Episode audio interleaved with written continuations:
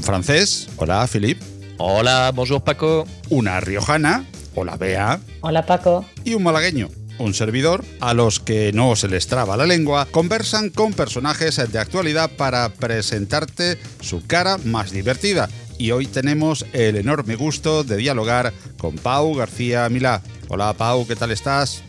Halo Kilam Tu, Raja Kuwahapa. Es, es suajili, lo estoy buscando en Google Translate y significa hola a todos, un placer estar aquí. Halo Kilam Tu, Raja Kuwahapa. Madre Eh, mía, cómo namas- nos has dejado. namaste.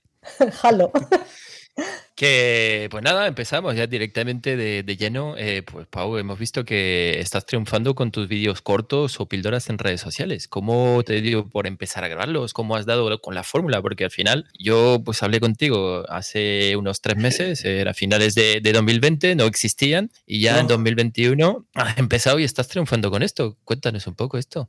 Pues fue, fue un accidente, un accidente bonito y estoy muy feliz de, de cómo ha ido. Eh, pasaron dos cosas a la vez y se juntaron y pues las junté y salió algo. La, primera es que un día me dio por subir un vídeo de explicando qué había pasado con Reddit y GameStop y el lío de acciones y me di cuenta de que después de grabarlo eh, me quedaba muy largo. Así que dije, ¿y si intento hacerlo en dos minutos? Porque la primera ministra de Nueva Zelanda lo había hecho, contar un año en dos minutos y tal, y me puse un contador, pero para hacer la broma. Entonces dije, contar esto en dos minutos. Y de repente lo subí y empezó a vibrarme el móvil, se calentó, tal. Yo estaba con, con mi mujer y con los niños y de repente veo que había como, no me acuerdo si 4.000 retweets, o sea, que estaba viéndolo cientos de miles de personas. Al final fue como medio millón. Ese vídeo. Entonces dije, wow, esto se me ha ido totalmente de las manos. Entonces al día siguiente dije, ¿y si uso el mismo contador que me bajé de Envato? O sea, que no, guay, lo, lo edité yo mismo. Me dije, ¿y si cuento algo en un minuto? Y lo publiqué y pues la gente le gustó. Entonces me di cuenta de que, de que lo estaba poniendo en Twitter y dije, tengo más redes sociales. E incluso tenía un, un conocido, un amigo que, que me hablaba mucho de que en TikTok tenía que estar. Y yo me daba miedo ser el viejo del lugar, o sea, estar ahí todo lleno de chavales y yo...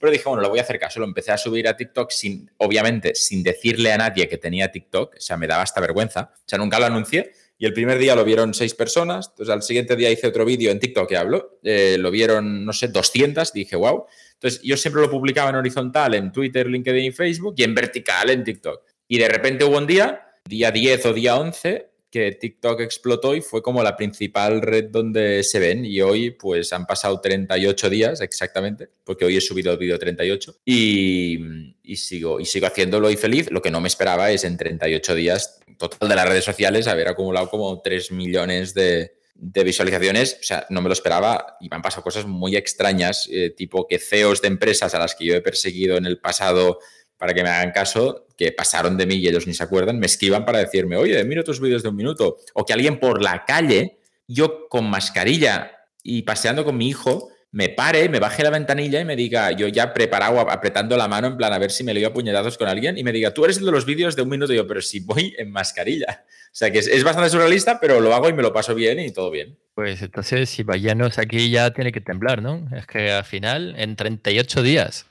y lo que queda, al final eh, has, has encontrado la fórmula perfecta, ¿no? De, del éxito. Eh, va, es que genial, la verdad. A ver, a mí me sorprendió mucho, a ver, hay muchos y muy diferentes y las temáticas muy diferentes, pero hay uno que me llamó bastante la atención que fue pues eh, un vuelo que hiciste tú en Emirates eh, y que lo cuentas Ujú. en, en primera persona y la verdad que eh, me sorprendió porque eh, esto es lo típico que te salen una horda de, de haters, ¿no? Eh, cuando sacas esto por la envidia o por lo que sea y, y al final eh, consigues levantar eh, simpatía. ¿Cómo lo haces? Bueno, eh, en ese día en concreto, yo desde el primer día tenía una duda de qué pasaría cuando empezara a contar cosas mías, porque hasta entonces contaba cosas de actualidad. Pero claro, había redes sociales, gente que no, me conoce de nada, ni lo que hago, y yo era el de los vídeos de un minuto. Entonces dije, Buah, tengo que ponerle un toque personal, porque si no, al final no, no hago nada, ¿no? Estoy haciendo algo que un periodista haría mejor que yo. Entonces dije, tengo que empezar a ponerle. Entonces empecé a contar cosas personales y una de ellas que es una experiencia surrealista, fue cuando acabé volando en una suite privada en un avión de Emirates. Y yo, yo creo que a la gente le gustó porque lo conté tal cual. O sea, para mí fue una, una experiencia totalmente fuera de lugar. Yo era el primero que allí no hacía nada y me sentía como un bicho raro. Iba en sudadera, todo el mundo iba súper bien vestido.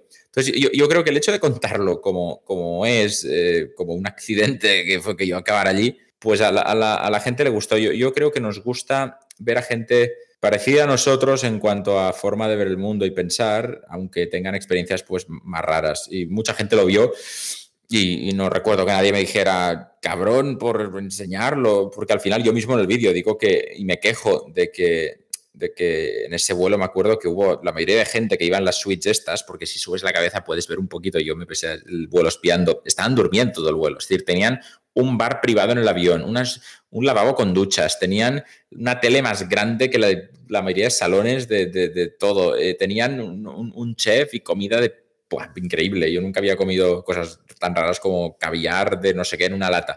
Entonces, de repente durmieron y pasaron de todo. Y la gente decía, ellos cabrones por estar acostumbrados, pero tú guay, porque lo viviste una vez. Entonces, bueno, no, sé, yo, creo que cuando cuentan las cosas así, no, no, hay, no hay razón para, que, para despertar odio. ¿Los eh, Renault Zoe eh, vale un vuelo de estos? Ya, digo, bueno, un vuelo en estas características, ¿no? Ya es por, por pura curiosidad. Luego me callo porque al final estoy allí monopolizándote eh, sobre este tema, pero. Me, preguntas qué, cuánto puede costar. Sí, ¿cuánto Renault Zoe? Renault Zoe. Ah, era, por, el private joke de la última vez. vale, eh, Renault es lo que buscas, la palabra que te, ah, se te ha perdido. Sí, sí, vale, perdón. Perdona, eh, perdona. No, no, no sé cuántos Renaults eh, vale. Eh, igual que los franceses, al Leroy Merlin lo llamáis muy raro. Leroy Merlin es una tienda patria. ¿Y cómo lo llamáis vosotros? Uh, Leroy Merlin, como todo. claro, entonces, claro, tú vete a, un taxista y dile, llévame al Leroy Merlin y se va a reír de ti pensar que es un puticlub o algo. Entonces, a ver, eh. suena más a nombre de puticlub de al lado de la Junquera que a sitio de bricolaje. Leroy Merlin suena, suena a oscuro. En fin, igualmente eh, no sé cuánto vale, creo que si lo compras el vuelo de primera clase, creo que vale como 10.000 o 12.000 euros, pero es que la, gracia es que yo no lo pagué. De hecho, ni mi cliente lo pagó. Mi cliente pagó un vuelo en business, que ya está muy bien, ¿eh? que no, no me quejo nada, pero en business es muchísimo más barato que la Switch, igual valía 2.000 o 3.000. Y al llegar al aeropuerto, yo oí que había overbooking en business. Entonces, esto es divertido. Claro, tiene, como tiene la Switch, pues no pasa nada que venden alguno más. Yo, pues, en broma le dije al, personal de vuelo, oye, que no os preocupéis, ya os arreglo yo el pasadme una suite. Y les caí bien, yo qué sé, no sé, les caí en gracia y lo hicieron. Pues para cerrar este capítulo, hay una cosa que me llamó la atención de, estos vídeos, son los muñequitos que tienes atrás. Eh, estuve allí chequeando un poco rápidamente, eh, pues antes de, la entrevista contigo, y, vi que eh, pues durante un tiempo estaban en una postura, hasta San Valentín creo, casi más o menos por ahí andaba, y luego pues cambiaron de sitio y luego han vuelto. ¿Qué pues mensaje quieres transmitirnos con esto? Pues mira, estos muñequitos son unos Playmobil eh, y, no quiero transmitir mensajes. De hecho, si se mueve puede ser por dos cosas. Uno, porque hay alguna vez que pongo un vídeo que no he grabado el mismo día, tengo tres o cuatro por si acaso, con lo cual vuelven atrás.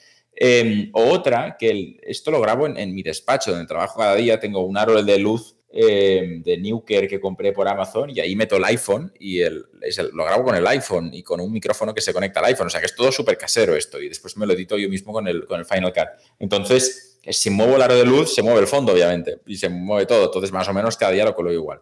Pero los muñequitos lo que son es muy interesante porque cuando yo me casé en nuestra boda, hicimos un, regalo a todo el mundo que era un de Playmobil que se parecía a ellos. Esto es algo que creo que nunca he contado. Entonces, durante dos o tres semanas teníamos en nuestra mesa del comedor todo lleno de cientos de figuras de Playmobil ah, con cabezas arrancadas y brazos arrancados para ir montando. Y claro, había gente que no conocíamos, típico amigo de tus padres que viene con su mujer y que no conoces. Entonces, oye, mándame una foto de tu mujer, es súper raro, en plan, descríbemela.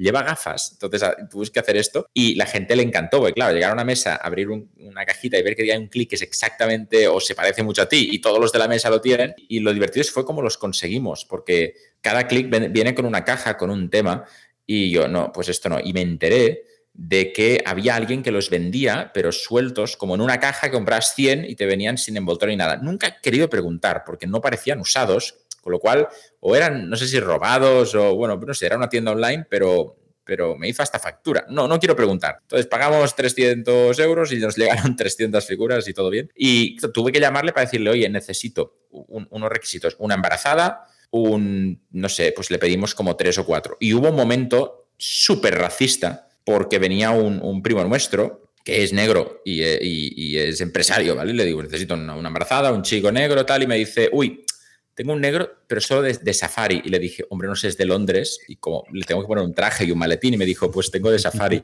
yo no sé si ofenderme o, enfadarme con Playmobil, porque al final, este señor era un dealer, no sé si legal o ilegal, nunca lo he sabido, pero me hacía, es un dealer que te hace factura.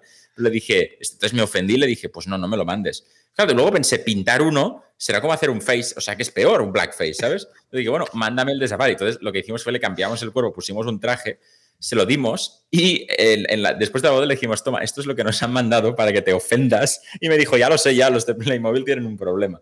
O sea que, que, al final fue una anécdota, pero yo pensé, oye, qué cabrones, no quiero, o sea, no, no puedo tener un empresario que, porque en blanco sabía, puedes elegir empresario, cocinero, tal. Pues no, resulta que, en el otro caso tenían uno de Safari. Entonces, bueno, pues ahí, ahí estuvo y fueron los clics eh, que regalamos en la boda. Y nosotros también teníamos uno. Entonces está, estoy yo de vestido de traje está mi mujer vestida de novia y después hay tres niños, que son nuestros tres hijos, que claro, cada vez que nace un, otro niño, eh, ahora espero que ya está, ya creo, pero cada vez que ha nacido otro niño, pues el niño anterior ha pasado a ser el Playmobil grande, el mediano, entonces hemos comprado otro y así hemos ido durante cinco años. Madre mía, no me esperaba una, historia así. Como, como mola. Que mira, yo pues hablabas de otro niño, yo te voy a presentar a eh, nuestra cuarta compañera. Se llama eh, Maricielo y es un poco tímida, eso sí, pero quiere plantearte un, acertijo. Eh, hola, Maricielo. Hola, Phil. Hola, Pau. Tengo un acertijo para ti. Me han dicho que te gustan los números. A ver si resuelves este acertijo. Conduces un autobús en el que se montan 18 personas. En la siguiente parada se bajan 5 pero suben 13 personas.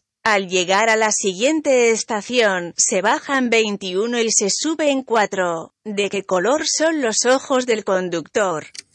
Eh, yo creo que los del conductor tienen el color marrón, porque espera que yo tengo el color marrón y si yo estoy conduciendo el autobús, em, pues deberían ser como los míos. Y por cierto, creo que quedan nueve personas a bordo. Bueno, esto se merece un aplauso, ¿no? Sí, sí, sí, la verdad que sí. Eh, lo, que he aprendido a acertijos es que, es que siempre que un acertijo me quedo con los primeros cinco segundos porque pienso, ay, ay, ay, ya verás. No, a ver, el resultado numérico, la verdad que no lo sé, pero. Y, lo otro tampoco. no, no, te tengo enfrente, así que no veo, pero, pero supongo que sí, que, marrón. La, verdad que cuando lo estábamos preparando, eh, Beatriz dijo, ¿y si tiene un ojo de cada color? Puede, pues mira, el, el conductor también los tendría. También me ha encantado que Maricielo tiene voz de Siri, un poco, ¿o no? O de, o de, o de, o de Google, Google. Sí, creo que tiene nombre del, del, del traductor de Google, ¿puede ser? O de. Bueno, bueno, eh, eh, es familiar de, todas estas. Esta voz me ha hablado antes. Maricielo y yo hemos hablado en alguna conversación de call center eh, quejándome. sí, yo, yo creo que he odiado mucho a Maricielo y la he insultado cuando no me quería pasar a un humano para solventar algún problema. Esto me suena. Pobre Maricielo. Sí, no, no, pobre, pero yo, yo la sí, sí, yo aparte que soy de insultar a robots. Es decir, em, tengo un truco esto lo voy a contar en un vídeo de un minuto. Oh, espera, que me lo apunto en mi to-do. Apunta, apunta. En vídeos de un minuto. Es que es buenísimo. Cómo, a ver, cómo hackear robots de call centers. Vale, vale, vale. Entonces tú llamas, llamas a, un call center y dices, eh, hola, descríbame su problema y tú no te da la gana, ¿vale? Porque a veces le dices algo y dicen, esto arreglarlo desde la web y te cuelgan. Entonces me di cuenta que si te quedas callado, dicen, no le he entendido o tiene que decirme el problema y si no lo dices te cuelgan. Entonces si dices hablar con un agente, entonces empiezan, tiene que decirme tal y, y entonces se cabrean. Pero me di cuenta que hay una situación en la que te pasan a un humano, que es cuando la máquina asume que tienes toda la mejor voluntad de decirle cuál es tu problema, pero no logra entenderte. Entonces asume que el problema es suyo. Están programadas para eso. Con lo cual, siempre que llamáis y queréis hablar con alguien, lo que tenéis que hacer es hacer algo así. Te su problema y tú empiezas. Problema es su problema, no, no, no. Entonces, de repente te dicen, ¿puede repetirlo? No lo he entendido. Y tú, sí, sí.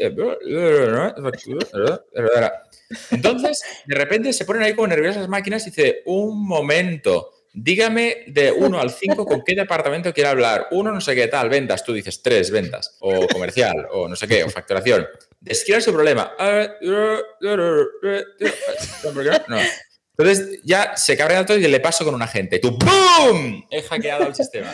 Y me encanta Po, porque acabas de, de ahorrarnos muchísimos eh, enfados y además acabas de hacer un spoiler de un vídeo de un minuto que dura más que el vídeo de un minuto.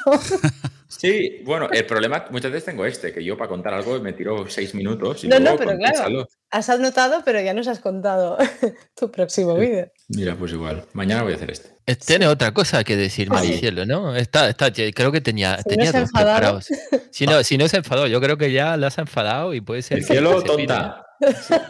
No se enfada, creo. A ver. Pau, tengo otro acertijo para ti. Ay. Ahora es un juego de pensamiento creativo. Imagina que después de un largo viaje en coche, llegas a casa de un familiar. Bajas del coche, te pones la chaqueta para abrigarte y, cuando te giras a la derecha, ves algo extraño en el jardín de esa casa. ¿Qué hacen ahí una zanahoria y un gorro? Ok, ok. eh, no, no, aquí me habéis dejado frío, ¿eh? O sea, mm, a ver, ¿puedo, ¿lo podéis volver a poner? Bueno, Cielo, a ver, me yo, puedo- yo puedo dar. una segunda oportunidad. Yo doy pistas si quieres. No, no, bueno, como quieras, pero yo creo que sí. Es que sé que me, me- me ha saltado algo. Pues dale. Venga, vamos a decírselo. Maricielo, por favor, repite. Imagina que después de un largo viaje en coche, llegas a casa de un familiar. Bajas del coche, te pones la chaqueta para abrigarte y, cuando te giras a la derecha, ves algo extraño en el jardín de esa casa. ¿Qué hacen ahí una zanahoria y un gorro? Uf, eh, una zanahoria y un gorro. Eh, que una zanahoria y un gorro. Y, eh, igual soy, soy un conejo. Eh, o sea, estoy, estoy pensando, ¿eh? A ver, a ver, a ver, a ver, a ver, a ver. No, no, creo que no lo sé. Este, este creo que no lo sé. Pensamiento creativo. A ver, ¿qué hacen en el jardín? Una zanahoria. Es que no está en los primeros cinco segundos, ¿eh? eso es verdad. la, clave. La, clave. No está, pero cuando dijiste frío. Ah, antes... espera, espera, espera, espera, espera, espera, espera, ya está. Ah, hace frío, ¿verdad? Sí. Mucho. Em, zanahoria y gorro es eh, muñeco de nieve. Ya hace menos frío que, antes, puede ser, va por ahí, porque zanahoria, yo sí, pensé sí. zanahoria es una nariz. Y gorro, hay gente rara que le pone un gorro que dices, no sé, pero a mi hijo le pondría una, una- Puede ser que vaya por ahí, pero entonces igual también deberían haber dos garbanzos o algo para los ojos. Ovación ¿Puede- puede cerrada. Esto se merece otro aplauso. Sí, vale, sí, vale, vamos, vamos. Es que yo pensaba, a ver, zanahoria y gorro, digo, o conejo o muñeco de nieve. Y, y no, y no me salía, ¿eh? Qué bueno. Pues sí, sí. Pero, claro, dices. Entonces no es que hace frío, porque si hace frío. Eh, Maricielo, quiero, quiero hablar de, de cómo está formulado, porque si hace frío, se puede presuponer que no se habría derretido. O sea, No, el no, tema no, no, es. pero espera, ella no ha dicho que hace frío. Tú has dicho, eh, me quedo frío. Entonces yo digo, pues con esto tienes una pista, pero no, ella no lo ha dicho en ningún Sí, momento. bueno, ella ha mencionado la chaqueta para abrigarte, sí es verdad, pero Claro, sí. pero entonces, Hace eh, entonces, frío, pero claro, no tanto ¿por qué necesitas una chaqueta? Pero se ha derretido completamente un muñeco de nieve. Un muñeco de nieve, A si ver, pues, a, 5 a ver. grados no se derrite, se derrite cuando estás a 15, pero a 5 no, se mantiene. En, en el Valle de Arán estás ahí a 10 grados y está con nieve todo, ¿sabes? Maricielo, Mm, quiero, quiero ir a debate con esto, ¿eh? No. Maricielo se ha enfadado, ya no, ya no quiere hablar más. Bueno, ahora me toca a mí, Pau. Yo encantada de saludarte, es la primera vez que, que tenemos la ocasión de, de charlar. Me lo estoy pasando muy bien. Y Yo también. quería hablarte sobre tu, tu faceta como emprendedor en serie. ¿vale? Cuentas, eh, he estado leyendo sobre ti, he escuchado otras entrevistas, cuentas con una larga lista de éxitos profesionales, También autor de varios libros. Y sí, por ahí va, por ahí va. Eh, siempre suele decirse que, que se aprende más de los fracasos que de los éxitos. No sé qué opinas tú de esta afirmación. Y luego si puedes presumir de algún fracaso estrepitoso, de estos que te han hecho enseñar, te han hecho aprender a, a lo grande. Pues sí, sí, sí. Fracaso estrepitoso uno. Bananity. Bananity fue una red social que montamos en la que yo de hecho invertí y, fueron varios, o sea, invertimos varios y pusimos buenos ahorros allí y no, y no funcionó. Y, y además en Bananity eh, creo que hay una lección importante aprendida. Bananity era una red social basada en las pasiones, es decir, si a ti te apasiona El cielo está enladrillado podcast y te apasionan los Beatles y te apasiona y te gusta eh, restaurante X, la ciudad Y, los franceses como concepto y, y no sé, y X, eh, sí, lo que quieras, y a la vez odias profundamente, hate a los alemanes, a las zanahorias y, esa música. Y veis que son cosas que no tienen nada que ver. Y un libro y una película te crea un perfil único y lo que hace es recomendarte, lo que hacía es recomendarte cosas de todo tipo. Es decir, Amazon, compras libros, te recomienda libros. Netflix, ves pelis, te recomienda pelis. En Vanity, amabas y odiabas todo lo que quisieras y te recomendaba cosas que con muy alto porcentaje te gustarían. Entonces, fue un fracaso porque no conseguimos que funcionara económicamente y tuvimos que cerrar. Pero lo más frustrante he fracasado otras veces y, cosas que no han ido bien económicamente. Lo más frustrante es que me encanta el concepto de Bananity, todavía hoy. Y esto me frustra mucho. Porque... ¿Y sabes por qué? ¿Has, averiguado por qué falló? Sí, sí, sí. Y además lo, he pensado mucho y mira, cuando algo cuando algo falla, es fácil echarle la culpa a otra cosa, a otro. No, fallamos porque el mercado no estaba maduro, que es como decir, mi usuario era, momento. Pues, sí. es, que, es que no era el momento. Nos adelantamos a nuestro tiempo. nos adelanta, exacto. Pero mi favorita es el mercado no estaba maduro, que es decir, el usuario es gilipollas y yo soy un maestro. O no era el momento, pero igual ahora... No, mira, yo creo que era el momento. Yo creo que el mercado estaba maduro. Yo creo que la idea era buena y por lo tanto creo que tomamos malas decisiones. Y hay veces que, que, cuando no, no te quedan razones de culpar, pues tienes que mirarte a ti mismo. Y si alguien me viniera a mí hoy eh, con una idea parecida a Bananity, es que sería suficientemente tonto como para volver a invertir en eso y volver a meterme, porque conceptualmente me encantaba la idea. Y, me da pena el, cómo acabó. Siempre he pensado en revivirlo y siempre he pensado que cuando tenga tiempo lo voy a hacer, pero nunca, nunca me pongo. Pero yo, yo creo que había algo muy bonito allí. Bueno, pues como hoy estamos de estreno, te voy a presentar una sección que tenemos en el programa que, que va sobre emprendimiento. A ver, que, bueno, a ver qué te parece. Cebras, unicornios y dragones. El espacio sobre emprendimiento sin cuentos chinos. La mayoría de los que me estáis escuchando habréis oído hablar de los unicornios, que son aquellas startups que en tiempo récord superan los mil millones de valoración habiéndose financiado con capital privado. Después nos inventamos el término de cacornio. Sí, sí. En esto del emprendimiento somos muy aficionados a inventarnos palabrejas y repetirlas hasta convertirlas en tendencia. Y los decacornios no son otra cosa que super unicornios, cuya valoración supera los 10.000 millones. Luego están los dragones que son como unicornios pero más agradecidos porque han devuelto íntegramente a sus inversores los fondos que en su día aportaron. Hace ya unos años se habla además de los minotauros, que son unicornios que seguirían siendo unicornios si pusieran en una cuenta corriente toda la inversión conseguida, sin necesidad de ofrecer ningún servicio o producto. Y por último se está empezando a hablar de las cebras, que son animales reales y no seres mitológicos, y con este término nos referimos a startups exitosas que no solo se miden por su rentabilidad, sino que además de generar muchos beneficios contribuyen a la mejora de la sociedad con su actividad. ¿Y por qué este repaso al bestiario del emprendimiento? Pues para explicaros el origen del nombre de esta sección, Cebras, Unicornios y Dragones, un espacio donde intentaremos hablar sin complejos sobre tendencias, noticias, novedades y, por qué no, el postureo del mundo del emprendimiento, combinado, eso sí, con consejos útiles de la mano de auténticos emprendedores de éxito. Y como hoy estamos de estreno, ahí va una primera reflexión. Para ser un unicornio no tienes que querer ser un unicornio, ni siquiera has de saber que eres un unicornio. Es decir, no debes emprender con el objetivo de alcanzar una valoración de mil millones en dos o tres años rompiendo el mercado. Esto es una muy rara consecuencia de un trabajo bien hecho. Vamos, que un unicornio tiene el encanto de las personas bellas que no saben que son bellas, que resultan aún más atractivas precisamente por eso, porque ignoran su poder de atracción y con el deseo de haberos atrapado para próximos capítulos, me despido deseándoos a todos una muy buena caza en esta jungla del emprendimiento en la que os habéis atrevido a adentraros. El cielo está enladrillado. ¿Quién lo desenladrillará? El desenladrillador que lo desenladrille, buen desenladrillador será. Bueno, Pau, ¿alguna reflexión sobre... Eh, estoy en shock.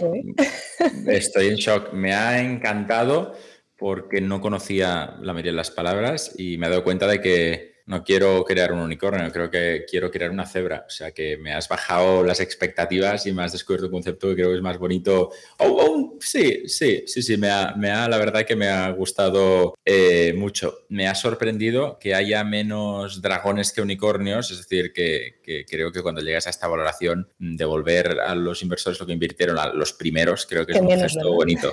Pero bueno, oye, cuando tenga ese problema será un happy problem. O sea, espero que el día que, que cree un unicornio, pues me vengáis y me digáis, Pau, prometiste que serías un dragón, entonces Quería ser un dragón.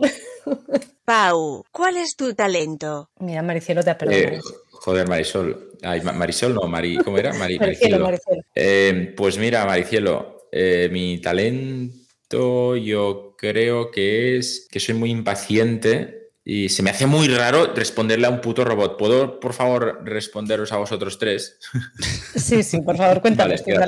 Vale, pues mi talento es el ser impaciente. Tengo, y creo que es un talento. También una, tiene una parte que no es bonita, ¿eh? y creo que también es un problema. Pero el talento, yo creo que soy muy impaciente y, cuando tengo una idea no, no, no, pienso excesivamente en si tiene posibilidades o no. No, no dejo que un Excel me diga lo que el olfato me dice que una idea es buena o mala. Entonces creo que esto es un, talento. Au, hemos hecho la prueba de poner tu nombre en Google y nos ha resultado.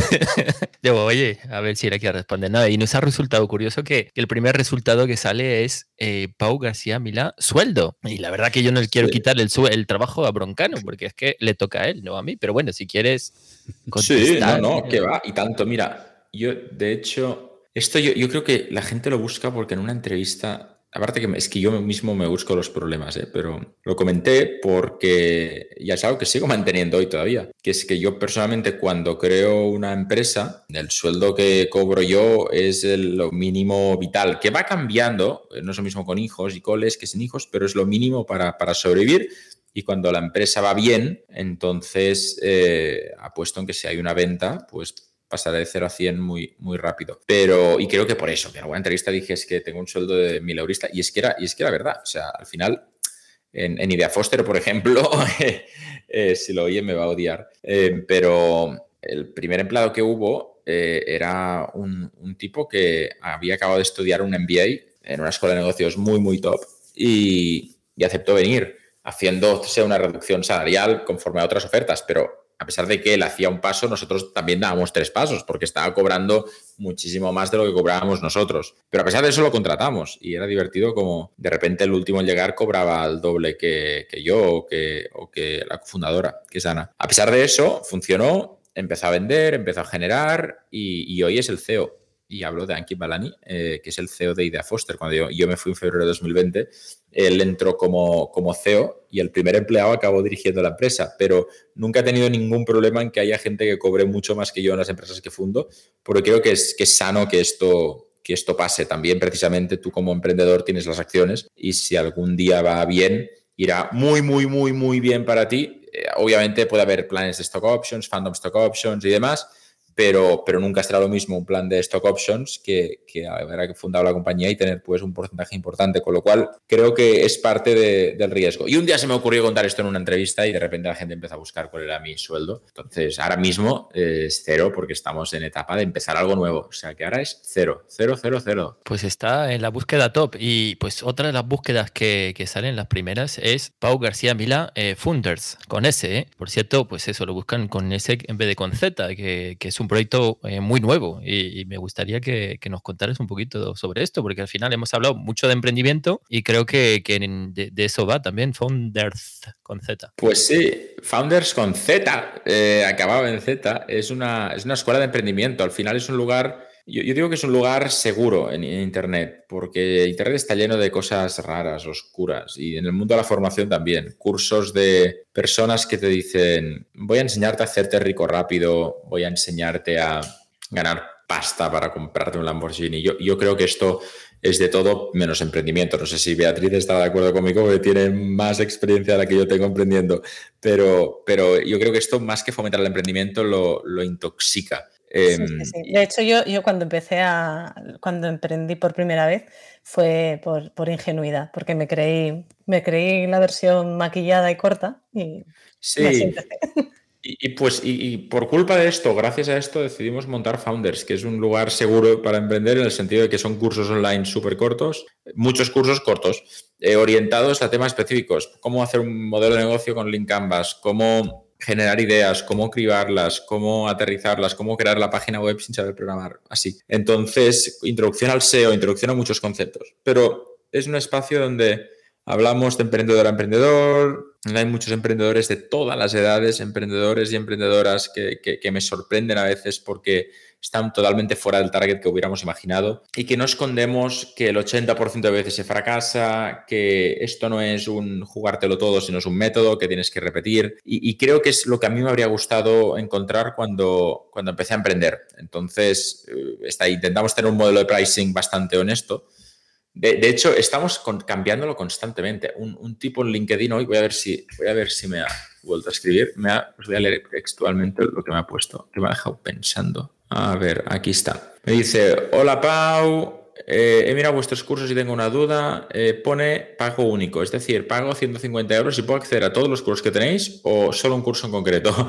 y he pensado, si alguien pregunta esto es que cree que somos baratos. Le digo, hola, y su nombre. Definitivamente no lo comunicamos bien. El plan de 150 te da acceso a todos los cursos actuales y futuros durante tres años. Es decir, que podrás acceder y hacer todos los cursos que hay ahora, los que pongamos dentro de un mes y dos meses y tres meses, también tendrás acceso a ellos sin tener que pagar nada. Entonces, pues me ha, me ha como sorprendido esta pregunta porque creo que Internet está demasiado lleno de cursos de 5.000 euros y 10.000 euros que sinceramente no creo que enseñen mucho mejor de lo que enseñamos nosotros. Entonces, bueno, pues ahí estamos. Suena fantástico ¿eh? y además suena a que a que sois baratos, ¿no?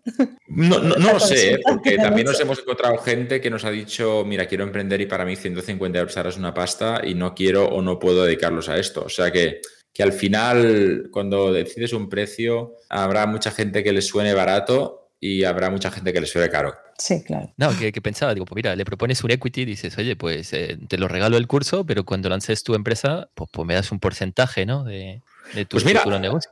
En función de esto, relativo a esto, tengo una, anécdota. Hacemos casos de éxito que son pues entrevistas a gente que ha tenido éxito y pude entrevistar a Oscar Pierre, que yo pues, le admiro por lo que ha hecho, el fundador de Globo, ¿vale? Y me explicó que al inicio habían tenido problemas serios para al, hacer la primera versión de la app, habían pedido presupuestos a agencias pequeñas de Barcelona y tal, se habían pedido 10.000, 15.000, 30.000 euros por el trabajo y ellos no los tenían. Y yo le pregunté en ese momento, en ese momento, te llegan a decir, te lo hago gratis y me das el 10% y hubieras dicho que sí. Y bueno, me dio una respuesta larga, pero iban a decir que, sí, que en ese momento tampoco valoraban tanto la, la, idea. Joder, hoy no es oficial la cifra, pero vale entre 1.000 y 3.000 millones Globo. Con lo cual, hay alguien de Barcelona que es uno que me dijo, que eran de Barcelona, que dijo que no a entre 100 y 300 millones de euros en valoración. O sea que al final... Ahora. sí, hay, hay, hay veces que ayudar a un emprendedor que empieza no solo es algo que todos deberíamos hacer en la medida de lo que podamos, Em, nosotros lo hacemos en Founders cuando alguien nos ha dicho quiero esto y no lo puedo pagar, se lo hemos dado gratis y creo que es, que es importante. Ser honesto con quien te lo pide y también ser honesto al pedirlo, ¿sabes? Porque al final si todos lo pidieran pues quebraríamos y no habría para nadie. Exacto. Pero... Ahora vas a tener igual que los que buscamos. Bueno, pero mira, sí, pero y si pasa y mucha gente lo pide y están mintiendo, pues no sé tú, ¿sabes? Prefiero ser el, ingenuo que sí, también eso se nota, que miente. Pero bueno, al final el tema es que, es que si todos ayudamos a un emprendedor o emprendedora que empiece, ya es algo bien que estamos haciendo por el, por el país y la sociedad. Pero aparte, hay veces que ayudar puede tener un rédito muy bueno. Imaginaos que una agencia hoy hubiera ingresado 100 millones, pues a mí me haría muy feliz que esto hubiera pasado. El cielo está enladrillado, desenladríllate. Error de sistema, error de sistema. Mejor seguimos con el podcast.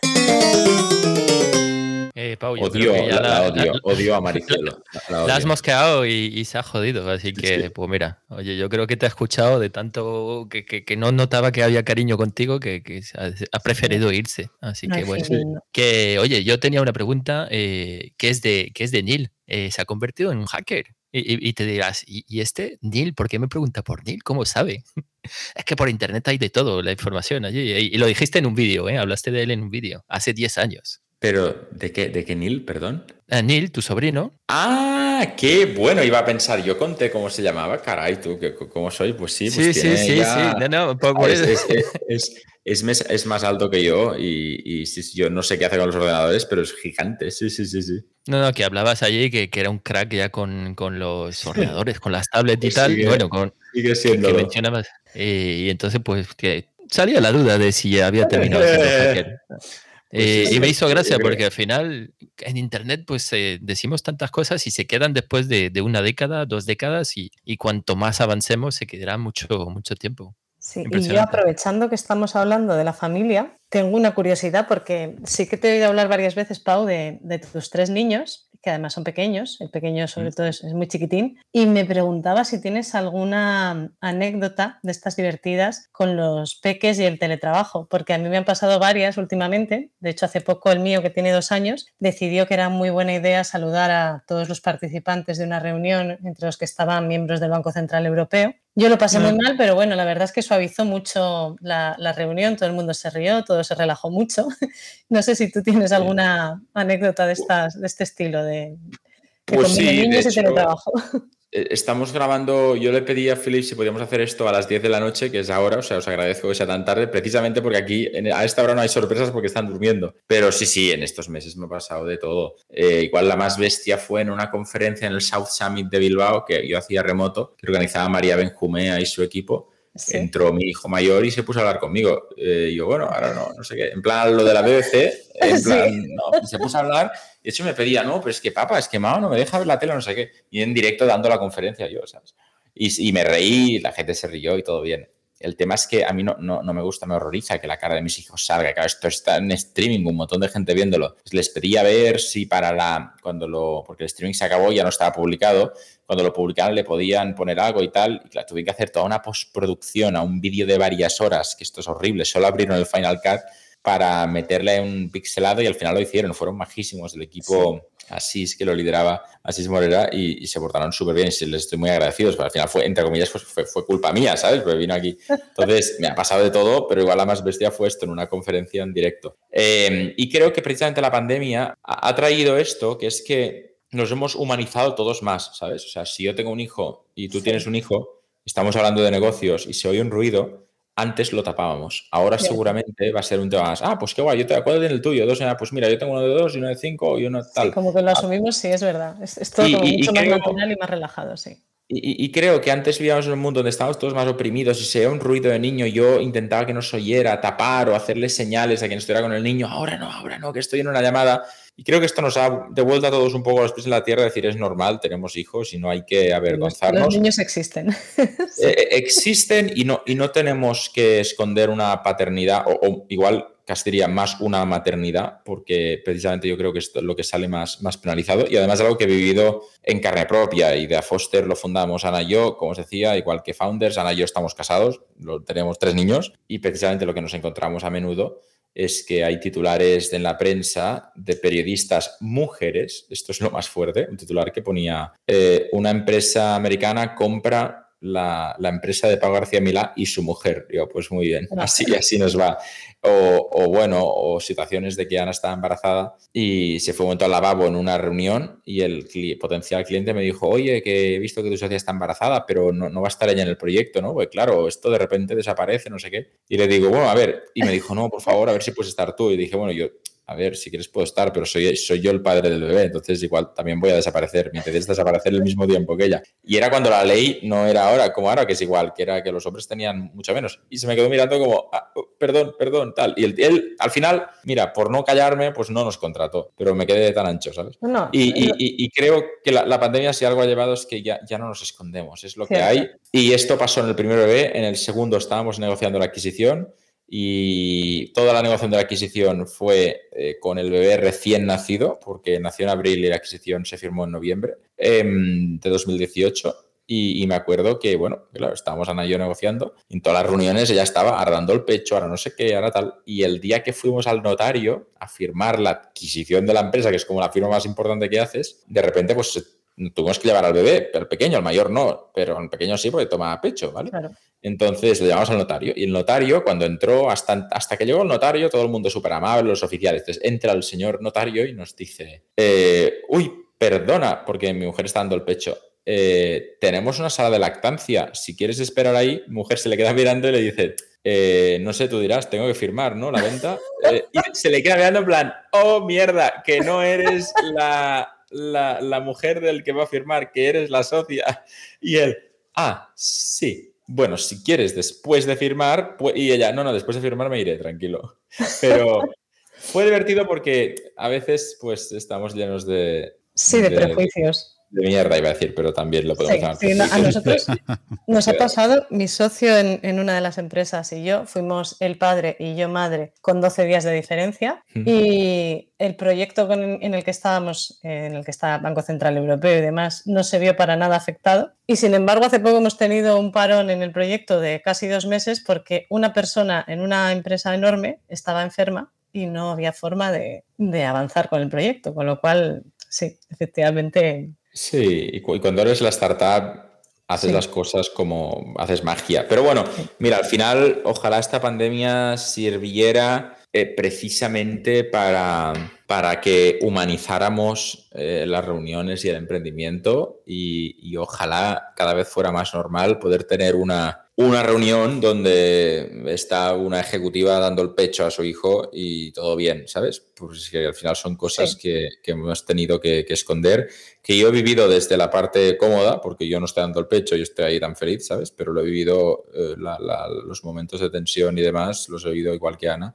Y, creo que, hay, que hay que normalizarlo mucho. Y creo que una de las pocas cosas buenas que vamos a poder sacar de aquí es que se ha, se ha abierto mucho y, y son conversaciones que tradicionalmente por la sociedad donde vivimos era más habitual que las tuvieran mujeres con mujeres y cuando yo empezaba una conferencia diciendo, hola, ¿qué tal? Soy padre de dos niños, tal, pues tenía dos, a veces me hacían la broma, decían, ahora es que todas las ponentes mujeres, porque yo era un evento donde hablaban tres mujeres antes que yo y las tres se presentan de esta manera. Y yo, yo pensé, pues cómo mola, yo también lo voy a hacer. Entonces me dijeron, me ha chocado que tú lo hagas y dije, pero no sé, qué raro que, este comentario, ¿no? Entonces, de repente, ahora creo que que es algo pues bastante más normal y que, y que esto, creo que conozco a Philip que hace, no sé, 12 años o tal, claro, entonces no teníamos hijos, pero en cada conversación ahora que hemos hablado las últimas semanas o meses de vamos a hacer algo, no sé qué, siempre es, uy, oigo niños, sí, es que por la mañana estoy yo, por la tarde, y, creo que se ha normalizado mucho este tema y ojalá... Sí, escondemos que somos padres. Oye chicos, por cierto, hemos estado hablando antes de las píldoras de Pau, de un minuto y de cómo comunicar. Y tenemos por aquí los dos minutos que nos regala Santiago Cosme, que me parece que tienen mucho que ver con todo esto. ¿Qué os parece si los escuchamos? Dame dos minutos. Perfiles públicos relevantes nos regalan su sabiduría y conocimiento con el patrocinio de My Public Inbox. Hay una especie de pensamiento erróneo sobre lo que venden las marcas. La gente piensa que venden productos, pero en realidad no es así del todo. Fijaos, por ejemplo, Nike no te vende zapatillas de deporte, tampoco te vende sudaderas. Nike te vende una historia y llevan décadas haciéndolo. Te dicen, si tienes un cuerpo, entonces eres un atleta. Y si eres un atleta, con Nike conseguirás superarte a ti mismo. No al vecino ni a tu rival número uno, no te superarás a ti. Es una historia que tú quieres oír, que yo quiero oír y que todos queremos oír. Por eso seguramente les hayas comprado algún producto en tu vida y yo también de hecho muchas veces. Esta forma de vender de Nike es mucho más común de lo que piensas. De hecho es como comunican todas las grandes marcas. Fíjate, ¿qué te vende Estrella Damm? ¿El sabor de su cerveza? No, te venden la idea de que con ellos llega el verano. Dove que te vende cosmética, para nada. Te venden una historia, la de que cualquier mujer es bella por el hecho de ser mujer. Entonces, como ves, las marcas que venden mucho hacen todas lo mismo, cuentan historias. Así que la pregunta obligada que tengo que hacerte es, ¿estás contando una historia con tu marca o te dedicas simplemente a enumerar las características de tu producto esperando que a alguien le interese? Si vendes por medio de las características, entonces me temo que debo compartir un mensaje contigo y es que estás perdiendo dinero.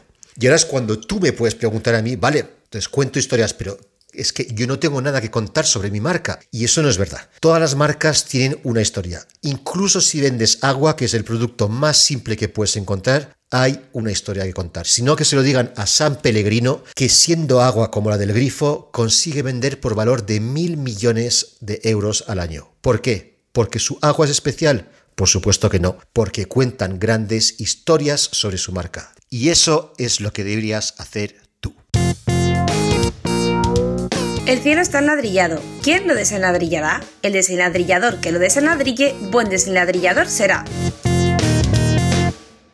Bueno, pues desgraciadamente llegamos al final, con lo bien que lo estábamos ah, pasando. Vamos a, a decir eh, no adiós, eh, sino hasta luego a Pau, pero le vamos a pedir algo que queremos pedir a todos los invitados eh, que pasen por el eh, programa y después vamos a, ir haciendo nuestras eh, comparaciones, que, somos muy tremendos nosotros con eso y no sé, seguro que nos vamos a, a reír todos de nosotros mismos. Pau, ¿nos podrías decir el trabalenguas eh, que es título de nuestro podcast? Lo más rápido que puedas. Eh, pues, pues sí, pero aparte hay, hay algo muy bueno, que es que como soy el primero, aunque me equivoque, voy a ser el mejor, ¿no? Fijo, ¿Cierto?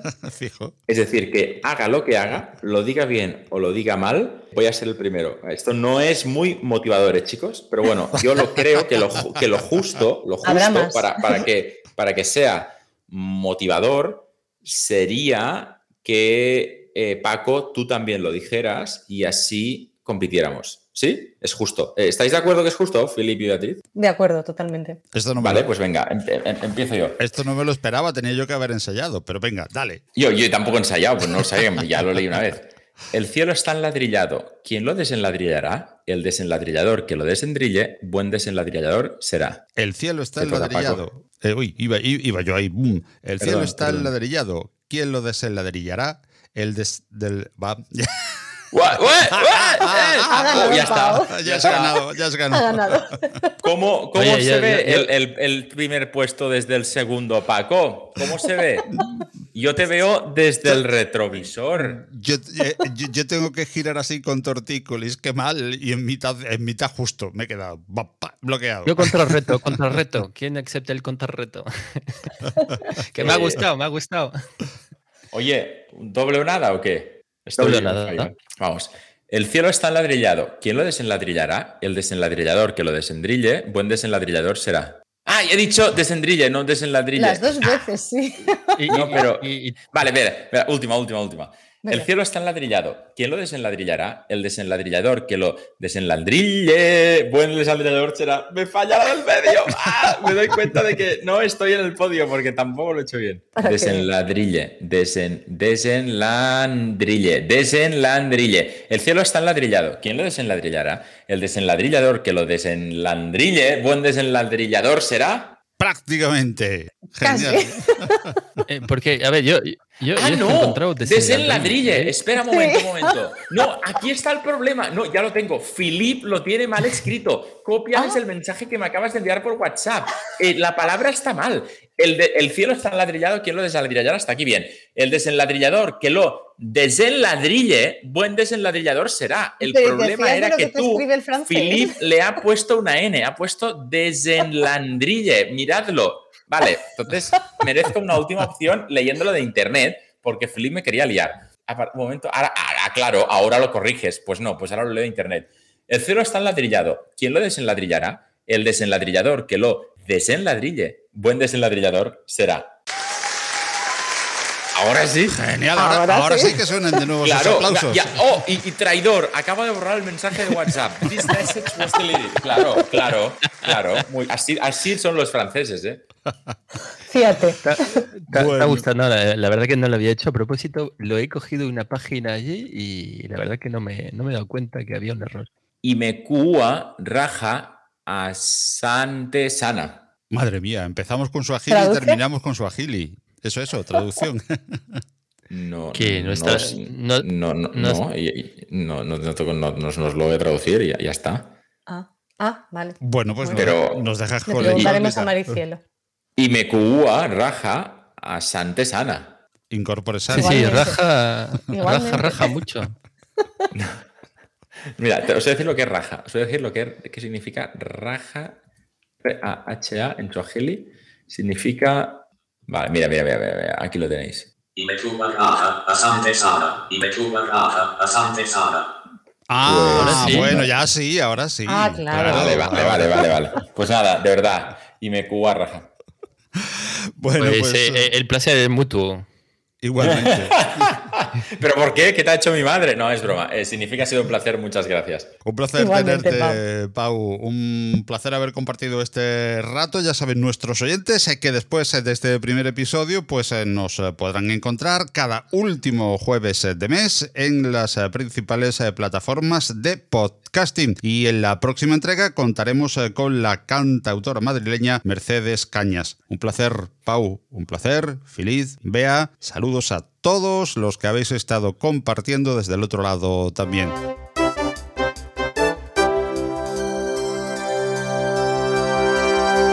Hasta luego, chicas. Hasta luego, chicos. Adiós. Chao.